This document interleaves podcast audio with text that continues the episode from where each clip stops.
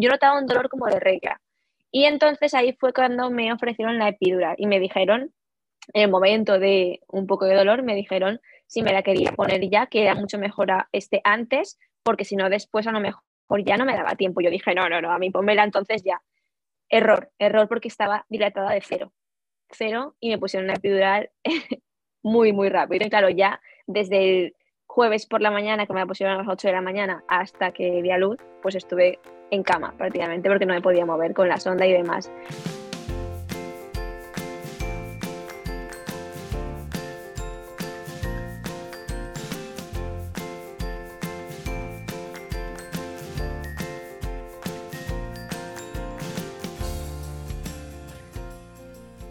Bienvenida, esto es Planeta Parto, el podcast en el que hablo con mujeres sobre sus relatos de parto y la manera única en la que dieron a luz a sus bebés. Aquí vas a descubrir un mundo de relatos positivos y empoderadores sobre el parto.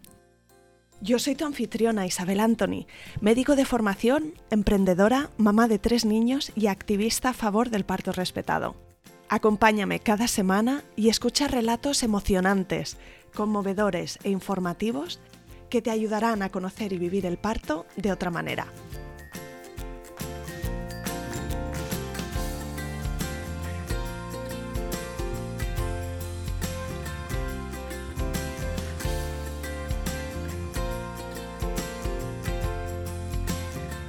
Hoy te traigo al podcast a Angélica Fernández Bullón, una valenciana que vivió su embarazo y su parto en Illinois, Estados Unidos. Angélica es profesora de primaria, autora del libro infantil Las aventuras de Coco y lleva un tiempo en Estados Unidos con una beca del Ministerio. Su historia es especial porque como te imaginas, no solo tuvo que navegar todas las novedades normales de una madre primeriza, sino que también tuvo que hacerlo en el, extranjero y en un sistema de asistencia médica diferente al que tenemos aquí. Angélica nos cuenta cómo seleccionó a su equipo de asistencia, que vivió su embarazo muy preocupada de que algo fuera a ir mal y que trabajó casi hasta la semana 40. En un control le dijeron que el bebé no estaba creciendo y le recomendaron una inducción. La dilatación le resultó muy larga y muy dura, pero el expulsivo en cambio se le hizo bonito y su bebé nació precioso, con tres kilos y medio de peso y perfectamente sano. Angélica nos habla también de sus primeros días de posparto, que fue cuando hablamos ella y yo, y nos comenta que al volver a casa tuvo un dolor de cabeza terrible y mucho dolor al ir de vientre. Espero que escuchar el episodio de hoy te aporte un montón de valor.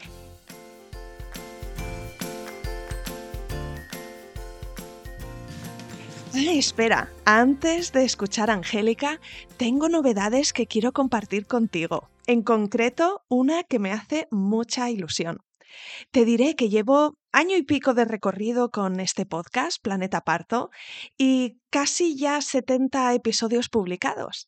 Y tranquila que este programa va a continuar porque creo que además de disfrutarlo yo, te aporta también a ti confianza, información y seguridad de cara al parto. Así que Planeta Parto continúa.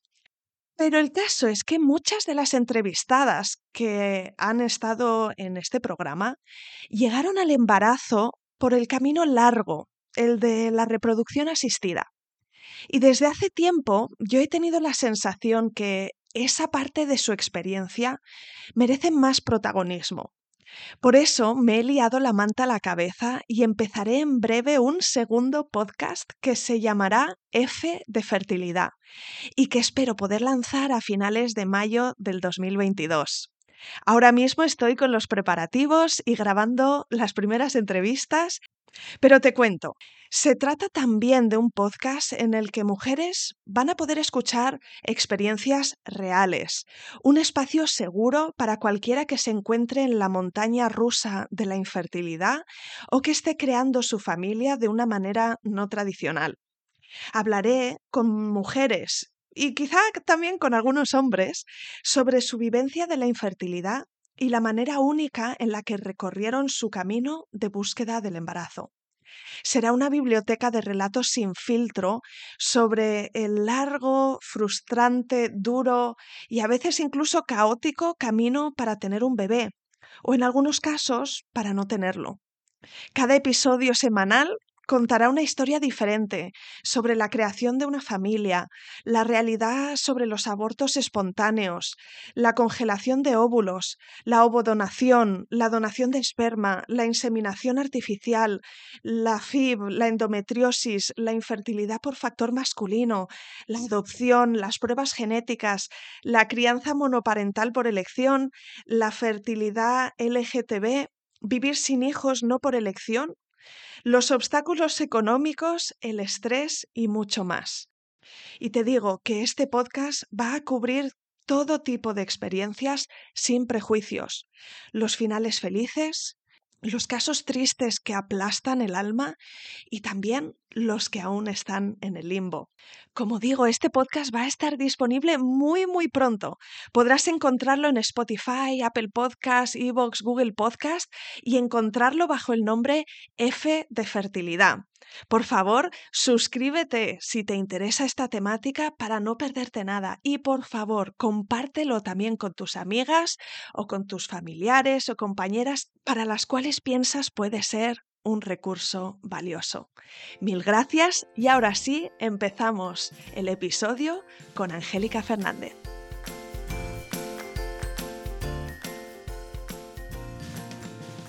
Bienvenida Angélica y mil gracias por venir al podcast Planeta Parto.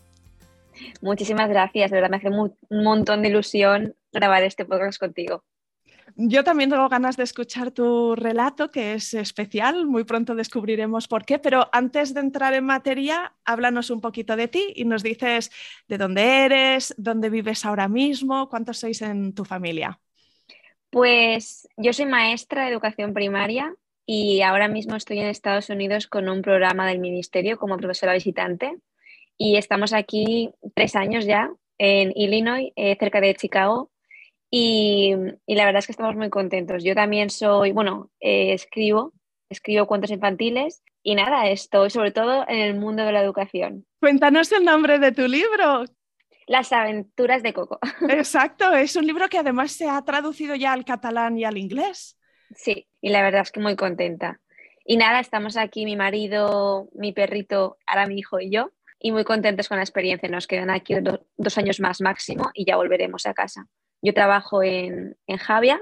Eh, aún no me he incorporado a mi puesto de trabajo porque aprobé la plaza justo antes de venirme, entonces eh, tengo que volver a incorporarme en Javia, en mi nuevo destino. Y muy contentos, la verdad, de volver y tener una nueva experiencia. Estupendo, bueno, después del frío de la zona donde estás eh, ahora mismo, ¿no? Esos inviernos tan largos y uh, duros, vas a ir al Mediterráneo, eh, hace calor todo el año.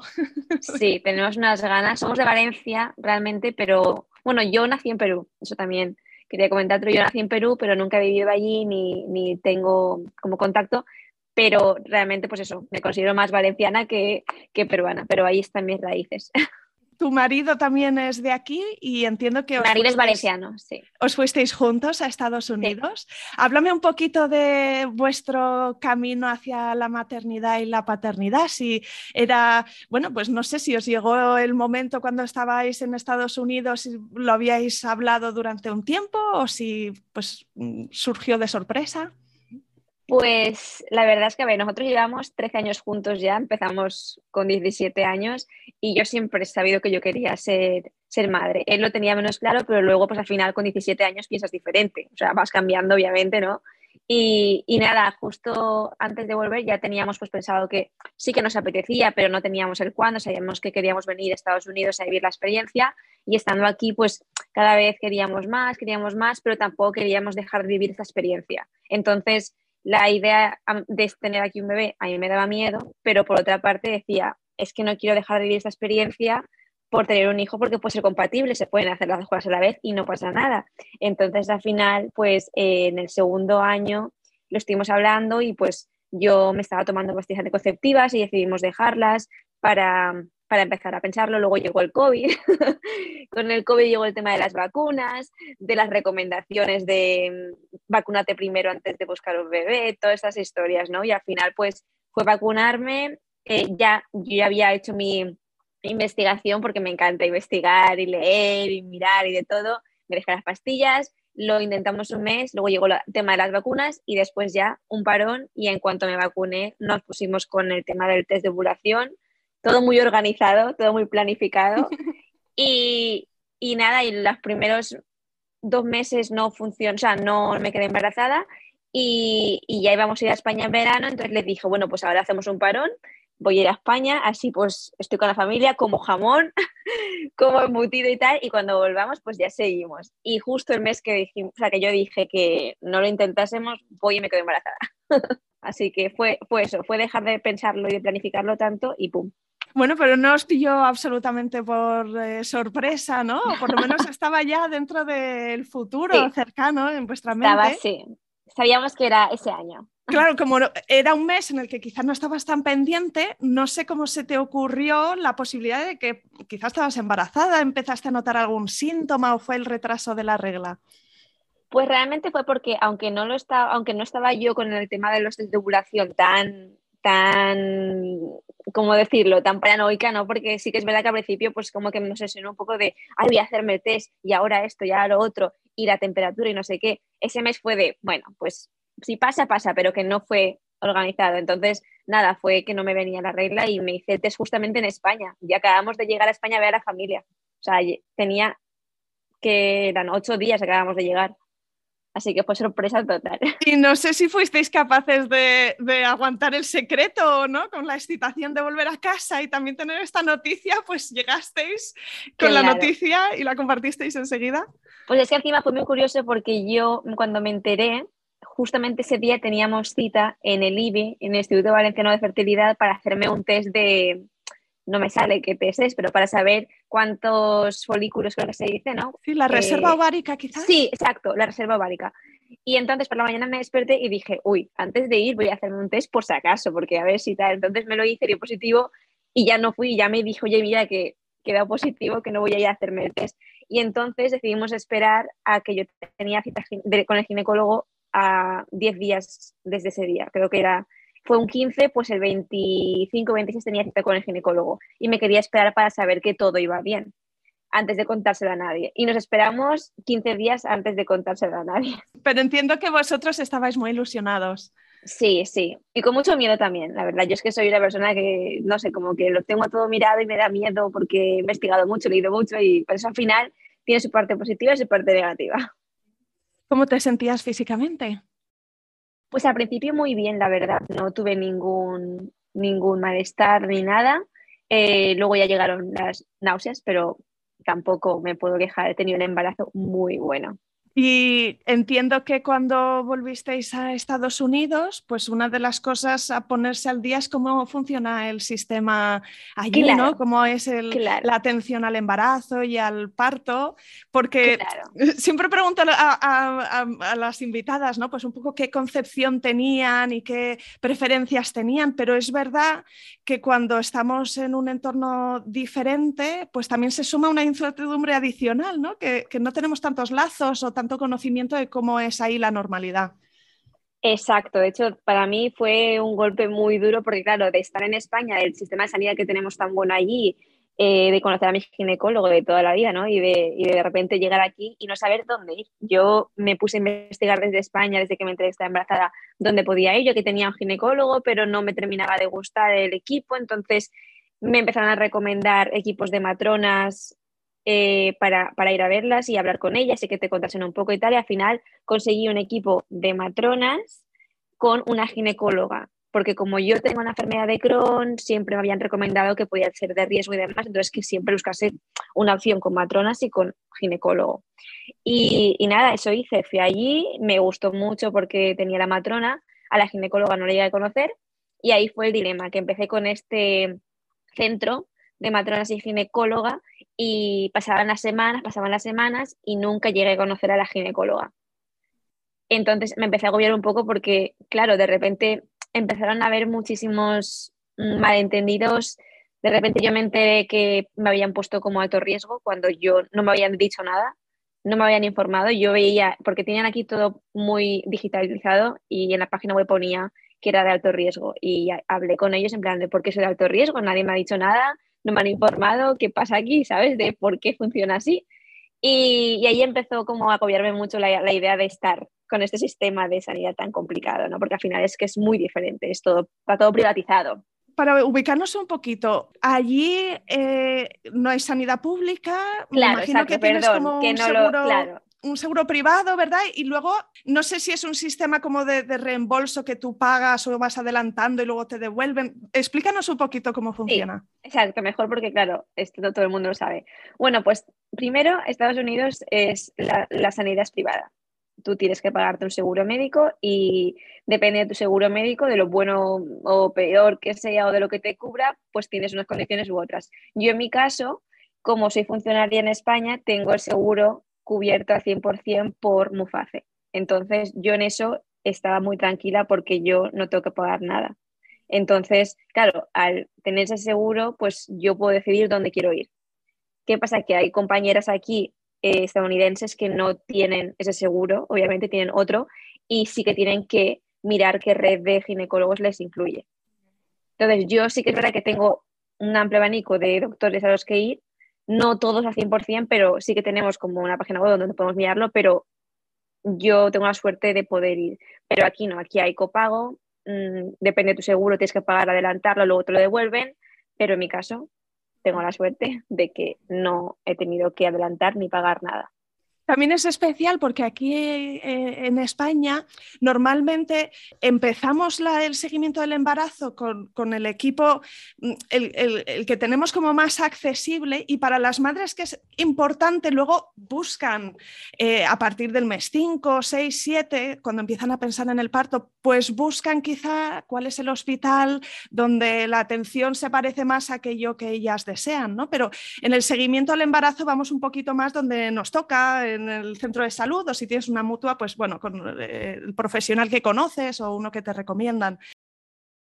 Pero ahí, claro, como que ya al saber que estás embarazada, no es sencilla la decisión porque quizá tienes que valorar que según qué equipo elijas, el seguimiento será de una manera u otra. Claro, totalmente. Y de hecho, según qué equipo elijas, eh, vas a ir a un hospital o a otro. Entonces yo algo que tenía muy claro era primero elegir hospital, y después mirar qué ginecólogos matronas trabajaban en ese hospital. Es muy pronto para pensar todo esto, ¿verdad? Claro, entonces yo lo tuve que pensar en la semana 10 cuando volví a, cuando volví a Estados Unidos, de pensar, vale, ¿qué hospital me gusta? Eh, verme vídeos, leerme eh, todas las, ¿cómo, ¿cómo, decir? Los, los testimonios o recomendaciones. Los testimonios, recomendaciones del hospital y así elegir, al fin y al cabo, y a partir de ahí ya ver, vale, pues este médico está en este hospital, este también vamos, es un poquito complicado. ¿Y tú sabías que, estabas buscando? ¿Cómo te habías educado el criterio hasta ese momento para, saber que era importante para ti? Porque he leído mucho, he leído mucho, me he informado muchísimo y como ha sido muy buscado, ya tenía muy claro pues que quería no, pues el piel con piel, que era muy importante, eh, no sé, que fuese respetado, la instrumentación, tema de la cesárea, bueno, busqué muchísimo ya y también por recomendaciones de mis compañeras en mi cole hay muchas mamis y de hecho cada año hay seis embarazos diferentes en mi cole y yo pregunté qué hospitales me recomendaban y todos me recomendaron ese, entonces dije, pues vale, el que yo había decidido justo.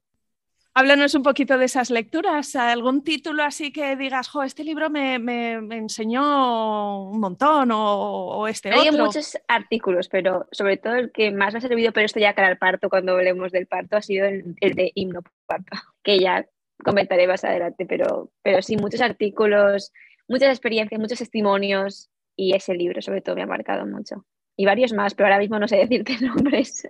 Bueno, los pondremos en las notas del episodio, que siempre está bien tener eh, recomendaciones y, vamos creando un top 10 ¿no? de, una lista.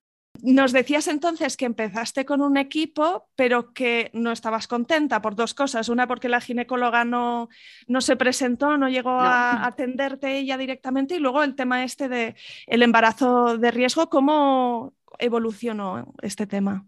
Pues yo fui a preguntar por qué era embarazo de riesgo, porque nadie me había explicado y me dijeron que era porque tenía una cesárea programada. Y mi cara fue de, nadie me ha dicho que tengo una cesárea programada, ¿por qué? No, porque tienes esta enfermedad, tal, ya, pero nadie, o sea, no, no, no es incompatible, ver, con mi digestivo de España y tal, y no es incompatible un, un parto vaginal con, con, la enfermedad de Crohn. Y ya enseguida me dijo, ah, no, perdona, ha sido un error, tal, no sé cuántos. Y claro, ya me empecé a preocupar porque aquí el tema de los seguros mmm, le pasan la factura a mi seguro, yo no pago, pero se lo pasan a ellos. ¿Qué pasa? Que una cesárea cuesta mucho más dinero que un parto vaginal. Mm. Y yo en mi cabeza ya empecé a pensar, si ya me han puesto como cesárea, a lo mejor es que van a tirar por ahí porque es más dinero para ellos. No sé, yo ya empecé a pensar, a mal pensar. Y, entonces no me, no me terminó de gustar ese error y que estuviese ya marcada como alto riesgo y como que estaría programada. Y hablé con una, con una, con una amiga que es pediatra y le comenté la situación y me dijo, mira, Angélica, yo creo que mejor, pues si no te sientes cómoda, cámbiate, porque eh, te queda mucho aún, o sea, te queda la mitad del embarazo y si ya tienes este antecedente de que pues te han confundido y que no te sientes segura de que te lo vayan a hacer, mejor cámbiate. Y eso hice y al final me fui a otro ginecóloga por recomendación de una compañera del cole. ¿Y mejor con esta segunda? Sí, a ver, el problema aquí es que no es una ginecóloga como tal, sino siempre es un equipo médico. En plan, a lo mejor son seis ginecólogos y yo tenía recomendada una y siempre iba a verla ella, pero luego mi parte no estuvo ella. estuvo otra del equipo, pero bueno, en general súper bien, la verdad. Y, y luego lo curioso fue que al final este equipo de ginecólogos fue el primer, fue la primera ginecóloga que yo vi nada más llegar aquí para la típica revisión anual. O sea que al final acabé donde empecé. Muy bien, y no sé si, ah, bueno, decías que te habías encontrado muy bien y que el embarazo fue fácil, pero no sé si tuviste algún susto en algún momento. Pues la verdad es que no tuve ningún susto, pero mi cabeza mm, no paraba de pensar. De hecho, yo no quería, yo no lo conté hasta el quinto mes, porque tenía, pues eso, eh, eh, amigas cercanas que habían tenido eh, abortos y estaba un poco paranoiada con el caso y, y, no lo conté hasta la semana 20. Creo que a, fin, a partir de la semana 20 fue cuando empecé a disfrutar un poco del embarazo. Y me arrepiento un poco, la verdad, porque los miedos tampoco ayudan mucho, porque al final nunca sabes lo que puede pasar ni cuándo puede pasar. Así que si tuviese, si tengo otro hijo y, bueno, otro embarazo, obviamente, pues me lo tomaría de otra manera y me relajaría un poquito desde el principio. ¿Tenías alguna preocupación especialmente recurrente? Que fuese mal, que fuese mal. Sobre todo que fuese mal, que la ecografía de la semana 20 fuese mal. Todo eso era mi preocupación, que algo no saliese bien, que no, no tenerlo como... Era algo que yo no podía controlar, estaba fuera de mis, vamos, de mis capacidades, de que no podía saber qué iba a pasar ni nada, pues cada vez que iba al ginecólogo a una ecografía era de todo bien, todo bien, y era como de, uff, ya puedo respirar. Pasaba una semana y volvía a preocuparme. Y en tu caso podías ir acompañada de tu marido. No sé cómo estaba el tema COVID ahí en Estados Unidos en, eh, a lo largo de tu embarazo. Pues ha ido variando, a veces sí y a veces no. Y a veces te mandaban un mensaje y te decían, hoy no puede, mm, sí que puede la semana siguiente. No, esta no. A la 20 sí que fue, a las otras no. Pero especialmente cuando estamos preocupadas, ¿no? Pues puede ser mm, más importante que nunca, pues estar sostenidas por alguien que está en nuestro equipo, ¿no? Alguien que, que seguro que va a estar de nuestro lado. Y sí, en ese sentido, todos estos aislamientos y los protocolos y los cambios han creado mucha incertidumbre para muchas embarazadas y también han creado experiencias de mucha soledad en, en momentos que, que, son difíciles, porque sí, hay los embarazos y los partos, muchos, la mayoría van bien, pero a veces... Eh, eh, pues hay algo que es una noticia preocupante y no deberíamos tener que recibirla sola en ningún caso. Exacto. Y bueno, pues nos decías que, que en tu intención, pues querías saber las, las, estadísticas de cesáreas y de intervención y que querías tener un, parto eh, en principio de baja intervención y lo más natural posible. Es lo que, a ver, yo siempre, siempre había dicho que yo epidural, ¿no? Yo siempre, porque yo, vamos, me duele todo. Ahí me haces así, me toca así, me duele. Entonces, mi marido me decía, ¿cómo no te vas a poner epidural si te duele todo? Si es que te, hago así, te hago así y te duele. Y yo decía, no sé, es que no voy a poder. Y luego escuchando tus, tus, tus podcasts, como que empecé a cambiar la mente de, ay, pues si fuese más natural, ay, pues, oye, pues igual lo hago sin epidural. No sé, como que empecé a cambiar el chip para escuchar diferentes relatos y eso me abrió mucho la mente. También es verdad que el tema de la cesárea me preocupaba mucho, pero eh, hubo un momento en el que también gracias a tus podcasts cambié el chip y dije, si tiene que pasar, tiene que pasar y estoy preparada para todo. Está preparada para cualquier tipo de parto, para cesárea, para parto con instrumentos, con instrumentos, instrumentos, para todo. Y al final, pues mi parto fue muy diferente a lo que yo tenía pensado. ¿Te preparaste con un libro o con una formación de hipnoparto, verdad? Sí, me preparé, me leí el libro de hipnoparto, luego también hice clases de preparación a parto aquí en Estados Unidos porque aunque quería hacerlas en España, pues veía positivo hacerlas aquí porque al final iba a dar la luz aquí. Entonces quería saber cómo iba a ser en el hospital, un poco todo, ¿no? Me preparé, me dieron muchísima información, muchísimos libros ahí en el hospital para leérmelo y la verdad es que me dio muchísima confianza. Pero luego, claro, te preparas y luego pues puede salir diferente a lo que tú esperas. Pero lo importante es estar mm, preparada para todo, para todo lo que pueda, para todas las posibilidades, para todos los posibles partos.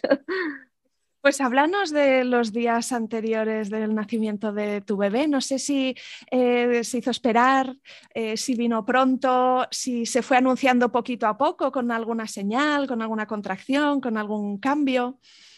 Pues lo primero de todo es que comentar que aquí en Estados Unidos no hay baja, no hay baja de maternidad antes, o sea, la hay, pero muchas veces no es remunerada. remunerada. Yo tengo 12 semanas en total de, maternidad, 12 semanas no es nada, 6 pagadas, 6 sin, sin, cobrar, y entonces esas 12 semanas incluyen antes de parir o después, es decir, si yo me encuentro mal, claro, ya me empieza a contar. Entonces yo fui a trabajar hasta la semana 39 más 4. O sea, siendo profe, bueno, yo estaba ya las últimas los últimos días estaba muy agotada, estaba, lo estaba pasando realmente mal, estaba muy cansada. Entonces, yo esa semana, la semana 39, hablé con mi ginecólogo y le dije, mira, a mí ya, mándame a casa porque es que no puedo más, o sea, ya no puedo, literal que no podía con mi alma, me levantaba, me dolía muchísimo, me pesaba mucho la barriga, al final es normal, ¿no? Tenía que conducir, me dolía ponerme el cinturón, o sea, era como que ya la última semana yo ya estaba saturadísima.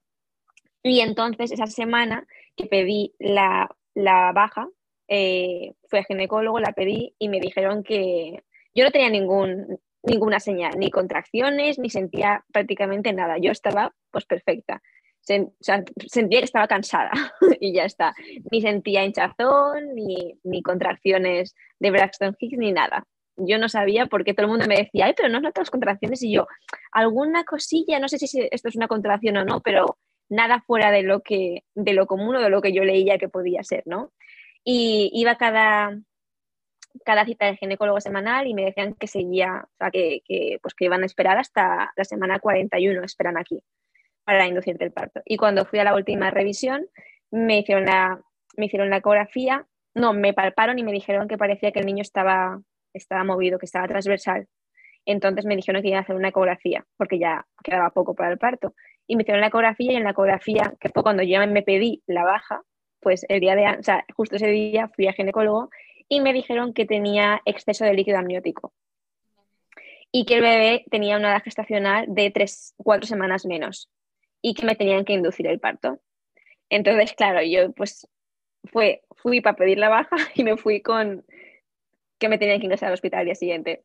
Entonces me dijeron, mañana te llamaremos y a las 8 de la tarde al hospital te vamos a empezar a inducir el parto. Eso fue un miércoles 16 y ahí empezó todo el proceso, todo, sobre todo porque mi preocupación era que me decían que el bebé no estaba creciendo, que había subido, pero a todo esto en esa ecografía el bebé ya pesaba 3 kilos y pico, o sea, 3 kilos, que estaba ya grandecico, vaya, que, que no era muy pequeño, pero el líquido amniótico era lo que les preocupaba, que tenía exceso de líquido amniótico y era lo que más, más mmm, preocupación me causaba a mí también. Eso te iba a preguntar, que cómo te tomaste esta, esta noticia, porque eh, es como que se activan todos los sentidos, ¿no? Queremos que nuestro bebé esté bien y ahí es donde fácilmente decimos, pues todo lo que eran mis planes y mis intenciones no importa porque lo importante es que el bebé esté bien. Totalmente, tal cual. Sí, y aún así, pues claro, hasta que no lo tienes en brazos no lo vas a saber seguro y quizá también puede haber un cierto duelo por no terminar el embarazo mm, de la forma que esperabas, ¿no? Con un poquito más de tiempo. Te pedías la baja y supongo que te imaginabas a ti misma descansando un par de días y de pronto eso ya desaparecía. Exacto, la verdad es que me lo tuve bastante bien porque solamente pensaba, bueno, vale, si la ginecóloga me dijo, a estas alturas es mejor fuera que dentro, ¿no? Como por así decirlo, mejor inducir el parto que, esté dentro porque no está creciendo y pues el bebé necesita crecer. Y yo, bueno, vale, yo ya me, todo lo que me decía me parecía bien. Si el bebé estaba bien y si, si ellos creían que era lo necesario, yo decía, vale, pues indúceme el parto y ya está, sácamelo. Y yo ya me fui a casa y dije, mira, pues oye, mm, fenomenal, me da tiempo a arreglarme, a ducharme, ¿sabes? Como que me intenté, intenté ver la parte positiva de todo eso, de, de despedirme de mis compañeras, de no sé qué, o sea, empecé a ver todo así, de organizarme con el, con el perrito, las comidas, todo eso. Y al final, yo qué sé, le vi la parte positiva y no me hice ni mucho duelo ni nada, estaba emocionada de, con la maleta. No sé, un momento de emoción más que de preocupación, la verdad. Sí, de saber que ya es mañana, ¿no? Porque eh, en el momento en el que tienes una inducción programada o incluso una cesárea programada y te dice, pues va a ser este día, pues es como que ya con antelación sabes el día del nacimiento de tu bebé. El problema es, que no fue ese día.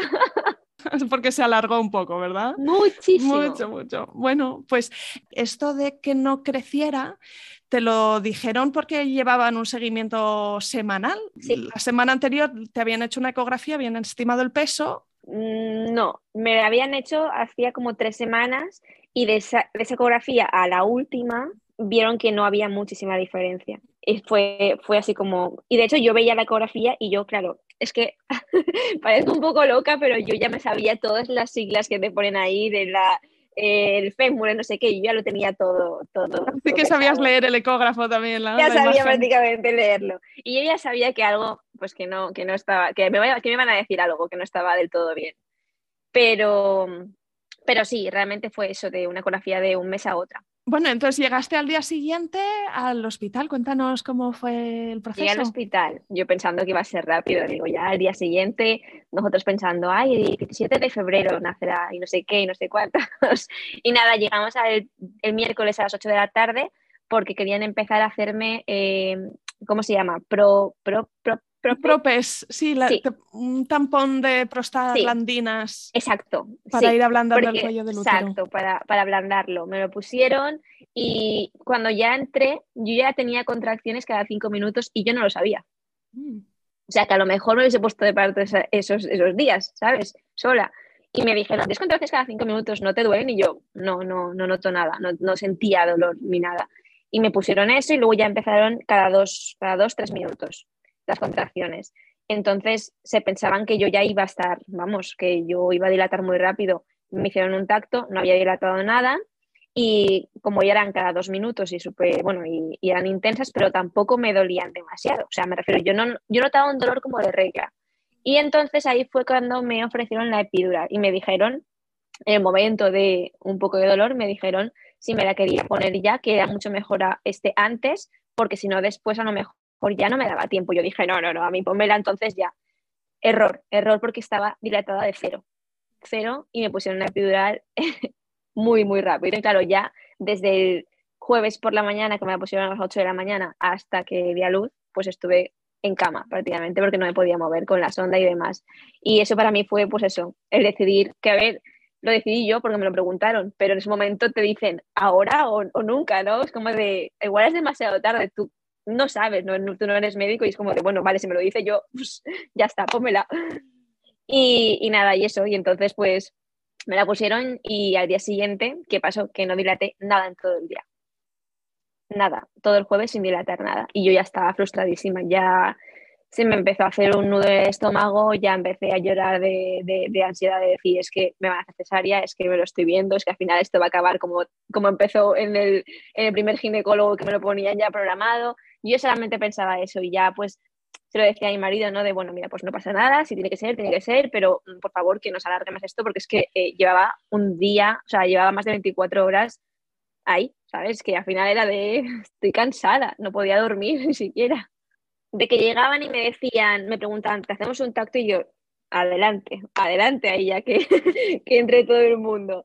Y, me hacían y me decían nada, cero. Y yo, ¿cómo puede ser? O sea, ¿cómo puede ser? Porque me decían, vamos a intentar, me querían romper la bolsa. No, bueno, me querían hacer algo, no me acuerdo qué era, que estaba dilatado un centímetro, pero no estaba dilatado un centímetro ni siquiera y nada. Y entonces me dijeron el jueves, ya por la noche, que iban a volver a repetir lo mismo que el día anterior, con el Propex. Y, entonces dije, vale, y ya le dije a mi marido, bueno, pues si no dilato el día siguiente, vas, voy a estar con la epidural 48 horas, es demasiado.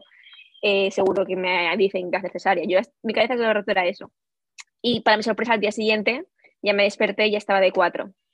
Y como tardaba tan, tan poco en dilatar, se confiaron y me dijeron, bueno, ya vendrá la ginecóloga, tranquila, tal. Y a las, a las 12 ya estaba de 10. O sea, fue como de nada, vamos a todo. No sé si recuerdas si te pusieron también oxitocina para... Sí, sí, sí. Bueno, fue un parto, o sea, en la inducción que yo le llamo, ¿no? el proceso de inducción fue súper, vamos, con, con, todo, o sea, gotero, de todo, yo tenía de todo ahí. Lo, lo, vi con todo, con demasiado cable. Y ya pues vino la ginecóloga, que yo no la conocía, súper bien, y ya el momento, el momento de inducción me, me, pareció muy largo, pero el momento de parto me pareció muy respetado, muy bonito, y, la verdad es que acabé con un buen sabor de boca, porque empecé como, empecé bien. Eh, luego fue un desastre de mm, lloros, de yo, agobios y demás, y luego acabó súper bien, porque estábamos solamente la ginecóloga, eh, la enfermera, mi marido y yo. Ya está. Y, y en todo momento me, me preguntaban, ¿fue, ¿fue largo el expulsivo? A ver, largo no fue, porque hay gente pues, que es mucho más largo, pero fue una hora y diez de expulsivo y yo recuerdo que me decían, venga Angélica, tú puedes, venga Angélica, eso, todo rato era eso y yo en ese momento sí que utilicé mis técnicas de respiración, visualizaba la catarata de agua, visualizaba todo lo que había aprendido del mismo parto y me ayudó muchísimo porque además la epidural ya no hacía mucho efecto, la bajaron un poco también para que, o sea, me la, me la pararon para poder sentir yo cuando tenía que empujar y la verdad es que ayudó muchísimo porque si no yo estaba ahí tirada y, y lo bueno también fue que me, me, dejaron como tenía menos epidural podía mover las piernas arriba y pues tenía un poco más de flexibilidad y me ayudaban ellas a mover las piernas y fue todo como muy tranquilo y me, me pareció muy, muy cercano el tener solamente a la ginecóloga delante mío como si nada, no estaba ni demasiado bestia ni nada, estaba así y me decía y me ayudaba un poco y ya está. No sé, era como que súper relajada, súper tranquila, no, no había ninguna preocupación por su parte. Y, no había tampoco ningún afán por intervenir en ese momento, ¿no? Sino que estaba ahí atendiendo, pero un poco expectante, ¿no? Y, viendo que todo progresara bien. No sé, yo me sentí muy, muy a gusto. Y en tu caso dices que notabas las contracciones, ¿notaste también cómo salía tu bebé? No, no, eso no. Yo la notaba, pero muy leve. Yo notaba cuando había el pico y tenía que empujar. Pero no, yo no noté dolor a la hora del expulsivo ni nada de eso. Yo solamente, y de hecho me, me, ofrecieron el espejo, pero en ese momento yo no quería saber nada, yo solamente quería empujar. Y era de, no, no, no, no, yo no necesito desconcentrarme. Y de hecho cuando me hablaban o me, o me animaban, yo no, no podía, o sea, tenía que, que tener silencio y yo lo pedía de por favor, se decía a mi marido de cállate, por favor, cállate, no me hables. Sí, es que es un estado de conciencia diferente y entonces nuestros sentidos pues es que están en, otro, eh, en otra dimensión. Cuando nació tu bebé, eh, no sé si ahí lo, la costumbre es hacer piel con piel o si lo tuviste que pedir especialmente. No, enseguida en el hospital te lo ponen encima, pero ¿qué pasa? Que al, al tener el, al exceso de líquido amniótico y estar preocupados por la gestacional del bebé y todo, me lo pusieron piel con piel y enseguida, pues nada, pasó, no sé cuánto tiempo pasó porque en ese momento el tiempo lo perdí, sé que se enganchó al pecho en el momento y luego me, me dijeron, vamos a mirarlo ahora aquí para ver que todo está bien, lo podemos llevar un momento aquí al lado tuyo, tiene que venir neonatos para ver que todo está bien. Y nada, fue súper rápido, lo miraron, todo bien y me lo volvieron a poner. ¿Te acuerdas cuánto pesó al nacer? Sí, pesó 3 kilos 560. No había, al final no era, no estaba por debajo de su edad gestacional. Vaya. ¿Cómo te sentó entonces esa, e, esa noticia cuando lo supiste? Claro, ya era posterior y seguro que estabas súper feliz de que hubiese ido todo bien y que el bebé estuviera sano. Pues nada, me lo tomé con que pues, las ecografías a veces fallan, ¿no? Y siempre te dicen medio kilo arriba, medio kilo abajo. Pues en mi caso era medio kilo abajo. y al final, pues eso, todas las medidas del bebé estaban perfectas para su edad gestacional. Y pues nada, yo contenta de que estuviese bien, ni pensé, pues han equivocado, pues que al final pues se equivocan, no podemos hacer nada sobre eso. Y al final también pensé, eh, aunque no estuviese, aunque estuviese bien en su edad gestacional, el tema del líquido amniótico seguía ahí. O sea, yo tenía un exceso de líquido amniótico y sí o sí me lo iban a inducir. Entonces, bueno. ¿Tenías intención de darle lactancia materna? Sí, sí, 100%. De hecho, se enganchó enseguida, pero estamos teniendo un... Perdona que está aquí llorando el pequeño, está el papi con el bebé. pero, pero ha sido duro, ¿eh? Y seguimos ahí trabajando con la lactancia materna y estamos haciendo mixta, pues porque lo típico, perdió, perdió peso, luego le han cortado el frenillo porque tenía frenillo lingual corto, entonces pues estamos ahí, de hecho hace nada, hace tres días que se lo cortaron. Y que el agarre quizá es un poco más complicado y, y bueno, la lactancia materna en sí pues tiene sus secretos, ¿verdad? Pero además es que hasta que conoces a tu bebé y tu, bebé te conoce a ti, es súper normal que haya que superar algunos obstáculos, pero es que el, del dolor, ¿verdad? También es uno que, yo creo que, que, que ese bache lo pasamos todas antes o después. Totalmente, es que, y de hecho al principio es que cuando, bueno, porque yo tuve un parto eh, después muy, o sea, un posparto muy doloroso, y de hecho sigo, sigo de posparto, no me podía casi mover y de hecho a día de hoy, que ya han pasado tres semanas, casi cuatro semanas, me cuesta andar. Y eso que no me hicieron episotomía, solamente fue desgarro. Y fue desgarro, nada, fueron creo que cuatro puntos dos externos y dos internos, pero como hice tantísima fuerza y yo estaba, yo no sé cómo me puse, pero en ese momento ¿no? del expulsivo tú te pones de la manera que necesitas ponerte, pues las piernas, yo, yo notaba que las piernas las tenía, las rodillas las tenía aquí atrás, o sea, yo hice una, una, fuerza, la flexibilidad que tenía en ese momento y eso pues me ha dejado pues mucho dolor en los, en los músculos y aún, aún me lo noto. Y claro, entre el dolor, porque además la epidural me afectó, y estuve tres días con un dolor de cabeza horrible, pero horrible. O sea, no he pasado un dolor de cabeza más horrible en mi vida. Y yo pensaba que iba a estar así toda la vida. Yo ya pensaba, digo, madre mía, este dolor de cabeza toda la vida yo no puedo. Y entre esos dolores de posparto, pues de todo lo que viene, la novedad y encima el dolor de la lactancia materna, pues se juntó ahí un combo que fue como de, uff, no puedo con los dolores. ¿Cuántos días estuviste en el hospital antes de que te dieran el alta? 24 horas. 24 horas, así que te fuiste a casa con ese dolor de cabeza. No sé si te llegó a visitar alguien que te, no sé si el anestesista o un neurólogo. Cada hora venían a verme y a ver qué tal estaba, pero es que en un momento en el, en el hospital a mí no me dolía tanto la cabeza, porque si yo estaba tumbada, a mí no me dolía. El problema era levantarme y en casa fue cuando ya vas a un choque de realidad y en el hospital te tienen atendida, ¿no? Te, ayudan con todo, tal. Aquí también, obviamente, con mi marido, pero es, yo quería hacer cosas y me levantaba y era un dolor, era un dolor. Y de verdad que no lo puedo describir, un dolor de cabeza, mucho más que los puntos. Los puntos al final no me han dolido tanto, pero la cabeza fue mucho. Bueno, tienes una maternidad súper, súper reciente y un, un, camino largo por delante, pero pero ya ahora con la perspectiva, mm, dime cómo se compara la experiencia que has tenido con aquello que te habías imaginado. Pues me había imaginado algo más corto. y, pero la verdad es que de lo que yo me imaginé a lo que, a lo que he tenido, la verdad es que no me, no, o sea, como que no me produce tristeza, que muchas veces se dice de, no, es que da, te, te da pena por no haber tenido un parto deseado. La verdad es que no, porque estaba tan preparada que podía pasar tantísimas cosas, que podía ser un parto así, o sea, yo tenía a mi marido preparadísimo de, mira, si me mandan, si me duermen con anestesia general y me mandan a cesárea, tú estate con el bebé, o sea, lo tenía todo como preparado, todas las posibilidades ya se había hablado. Entonces, no sé, eh, no, no, ha sido lo que yo quería, pero tampoco había pensado yo que la parte del parto, el expulsivo, fuese, podía ser tan bonita, ¿no? Porque yo me lo imaginaba con mucha gente alrededor, me lo imaginaba con, no sé, 10 personas ahí mirándome y fue como tan tranquilo, tan natural, tan de, pues, una persona ahí, mi marido, y luego una enfermera que me estaba regulando las, eh, el ritmo cardíaco del bebé, ya está, o sea, fue como...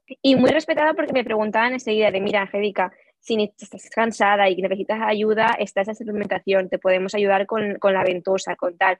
Y yo, no, no, tranquila, vale, no, pero yo no lo voy a hacer, solo quiero que lo sepas, que lo tienes ahí, si lo quieres, pídelo. O sea, siempre era de, si lo quieres, pídelo. Yo no voy a hacer nada si, no, si, no te, si tú no quieres. Y siempre era así. Y además, el tema de que tampoco me hiciesen episotomía, que no se rindiesen, ¿no? Porque también era, un miedo de, estoy empujando y si me ven agotada, que, que, me, que me lo hagan para, para acabar. No, la verdad es que la mujer enseguida y, y muy, y muy agradable y muy cercana. Y no la conocía de nada, estaba en el equipo de ginecólogos de, de la ginecóloga que yo había visto, pero, pero oye, maravilloso. Qué bien. Y por curiosidad, ¿cómo lo vivió tu marido? Pues él, por ejemplo, que no es nada de utilizar el móvil ni hacer fotos, captó momentos de fotos súper bonitos y no me lo esperaba, o sea, no me lo hubiese esperado nunca porque él no tiene redes sociales, ni sube fotos, ni nada. Entonces, para mí que hiciese fotos fue como de, ostras, era como una forma de expresar, ¿no? De, su, su emoción. Y además esas fotos también son muy especiales porque como, como parir nos lleva a un estado mm, alterado de conciencia, hay momentos que eran, no sé, dos minutos que parecen dos horas y hay momentos que son dos horas que no nos acordamos de nada.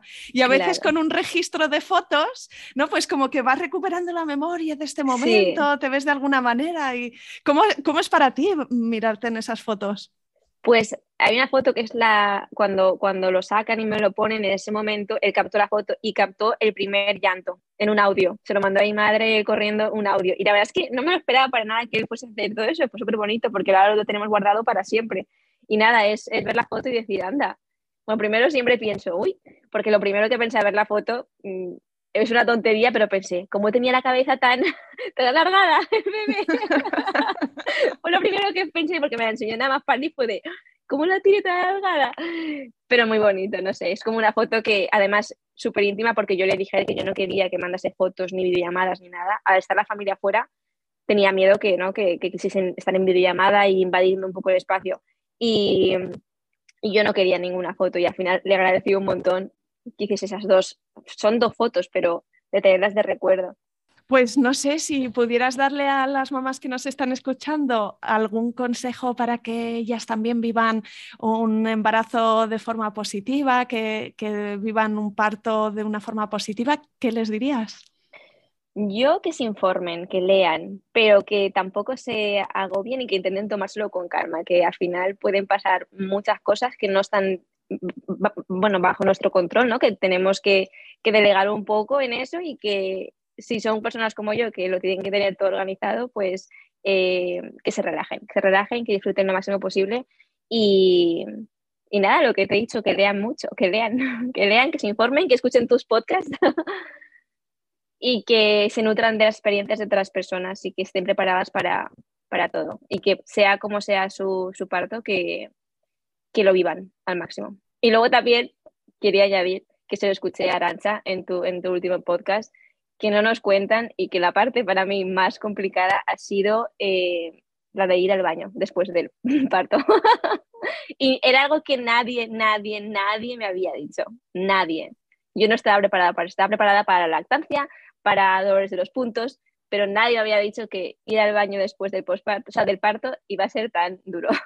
Sí, que, es que hasta da miedo, ¿verdad? Eh, no sabes hasta dónde eh, mm, puedes empujar sin que se te salgan los órganos por dentro. Hay como ese, esa paranoia de que si empujo a lo mejor sale otro bebé. No, totalmente. Para mí ha sido, de hecho, yo hablaba con mi marido de el dolor de cabeza, bueno, vale, doloroso, pero nada. La lactancia, pues sí, los pezones al final agritados, tal, doloroso. Pero el momento baño, es lo más doloroso de todo, de todo el proceso.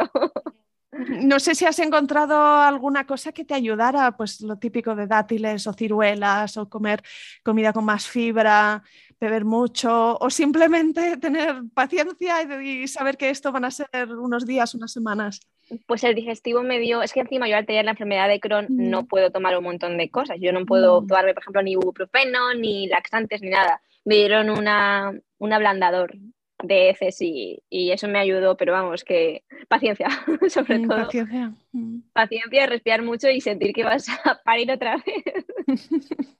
que suena, suena mal, pero te digo que hubiese agradecido que me lo hubiesen avisado.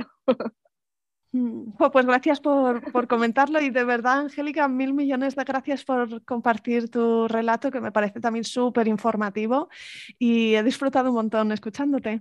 Muchas gracias, de verdad. He estado muy a gusto y me encanta que se pueda, que pueda ayudar a la, gente y que pueda, no sé, ser como, como una experiencia más de todas las que tienes en tus podcasts y que puedan nutrirse muchas mujeres.